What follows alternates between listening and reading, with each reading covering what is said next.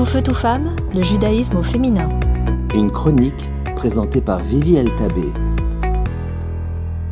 Bonjour à tous and welcome back.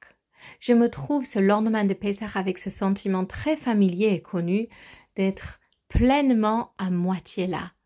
Alors pleinement là, parce que je suis pleinement investie en ce que je suis en train de faire et en même temps à moitié là puisque une partie de moi est encore dans les airs, les chants, les plats, la préparation, la fête a trop vite passé. Comme ce sentiment d'être adulte et grandi avec une grande partie de nous qui reste encore enfant.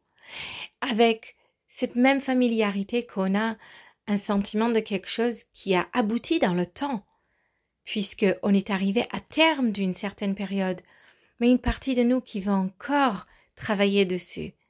Et puis si Pessar m'a appris une chose, elle m'a appris que on a célébré sur le céder, sur une galette, sur une matin qui était brisée.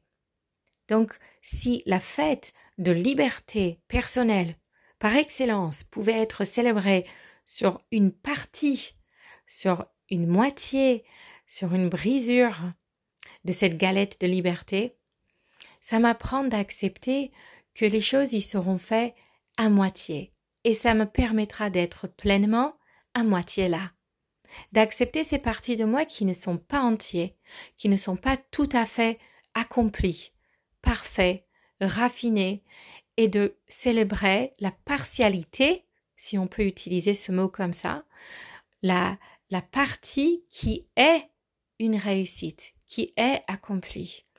Ça, cette leçon de Pessah, elle vient avec moi dans ce lendemain de Pessah, qui me voit attaquer une période de travail sur toutes mes parties.